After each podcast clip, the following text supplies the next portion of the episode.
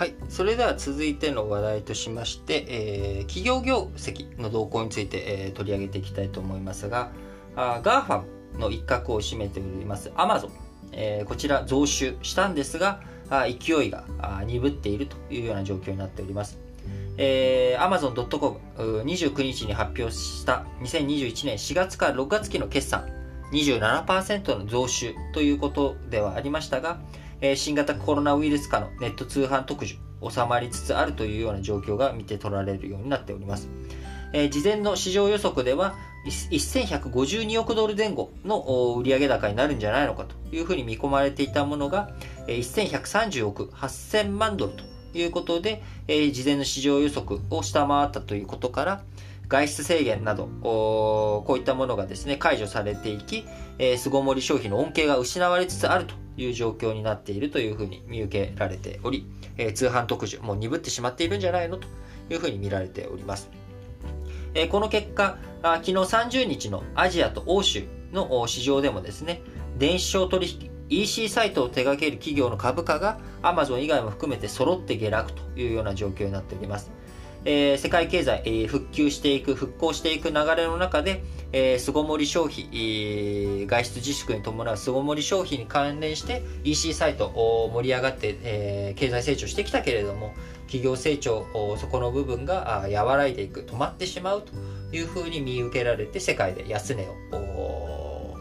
こうつけていったということになっております。え東京株式市場では楽天グループ株が前日比2.6%安、えー Z ホールディングス、ヤフーがある Z ホールディングスですね、ZOZO とかも。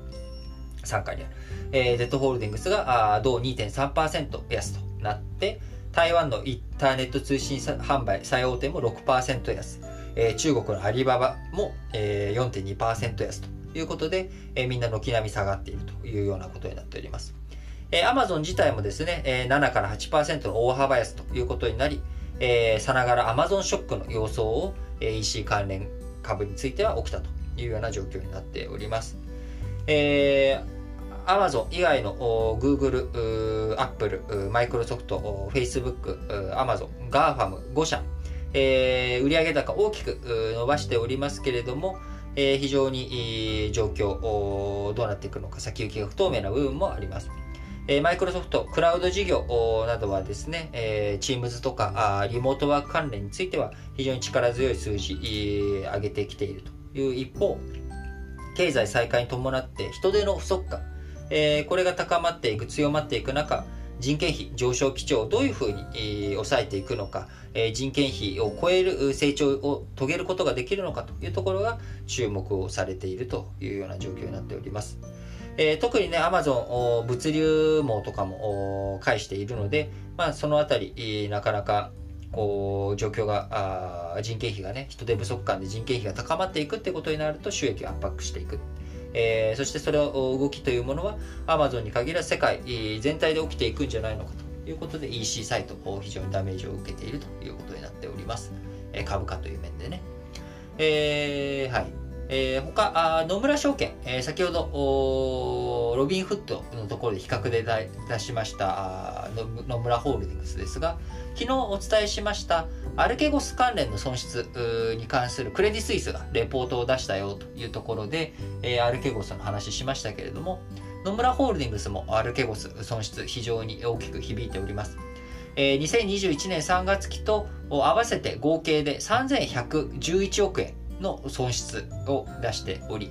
えーこの4月から6月期に関しては654億円、3111億円のうち654億円の、えーマイナス損失を計上したことによってですね、野村ホールディングスの2021年4月から6月期の連結決算、純利益が前年同期比66%減の484億円ということになったというふうに発表がありました。えーもうアルケゴス関連の、ね、損失についてはすべてポジション、えー5月中に処理をしたということで、えー合計の損失額3111億円で、えー手仕舞い、えーしたということではありますが非常に大きな損失が発生したということになります、えー先ほど申し上げました通りロビンフットの時価総額が約3兆円、えー野村証券のですね、えーそれのロビンフットが野村証券2倍ということだったので、大体今1兆5000億円ぐらいなんですかね、野村ホールディングスの、えー、時価総額だとすると、まあ、時価総額の5分の1の損失ということで、まあ、非常に大きな損失を講じてしまったということになります。えーまあ、今後ね、ネット証券、えー、も含めていろんな証券会社、対面だけじゃなく、いろんなところで構成を受けている中、あ事業の再構築の村ホールディングス、求められているという状況なのかなと思います。えー、またもう一つ企業の業績動向として、えー、ご紹介したいのがですね、えー、中国のスマートフォン会社であるシャオミ。こちらが、えー、4月から6月の出荷台数の統計でですね、アップルを抜いて世界2位になったということが今回分かりました。アメリカの調査会社 IDC が30日に発表した2021年4月から6月期のスマホ出荷台数統計で、えー、シャオミは5310万台と大幅に、えー、伸びたということでシェアが16.69%と首位の韓国サムスン電子にえー、韓国サムスン電子が18.8%なので、えー、迫っている。そして、えー、14.1%とアップルを引き離して2位に躍り出たということになっております。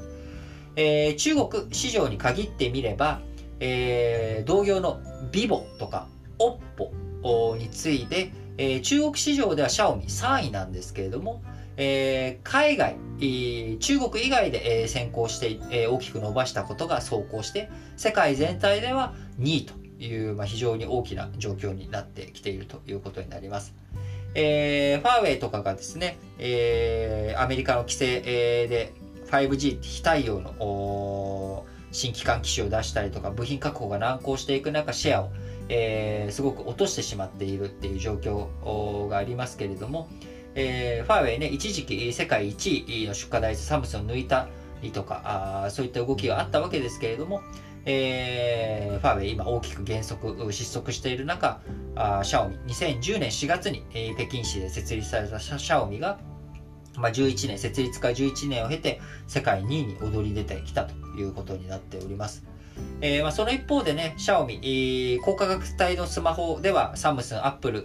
と比べたら実力の差が大きいということになっておりますので、まあ、今後どういったふうに事業展開していくのか、えー、中国、モノマネじゃない、2位じゃない戦略で何かできるのかというところがですね、非常に注目されていくところなのかなと思います。えー、日系企業、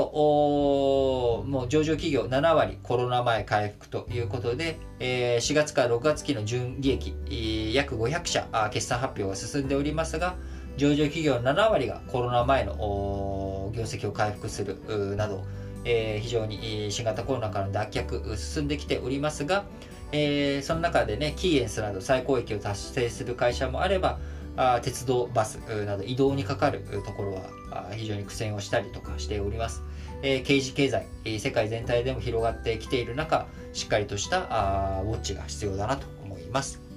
え、それでは次の話題に移りましょう。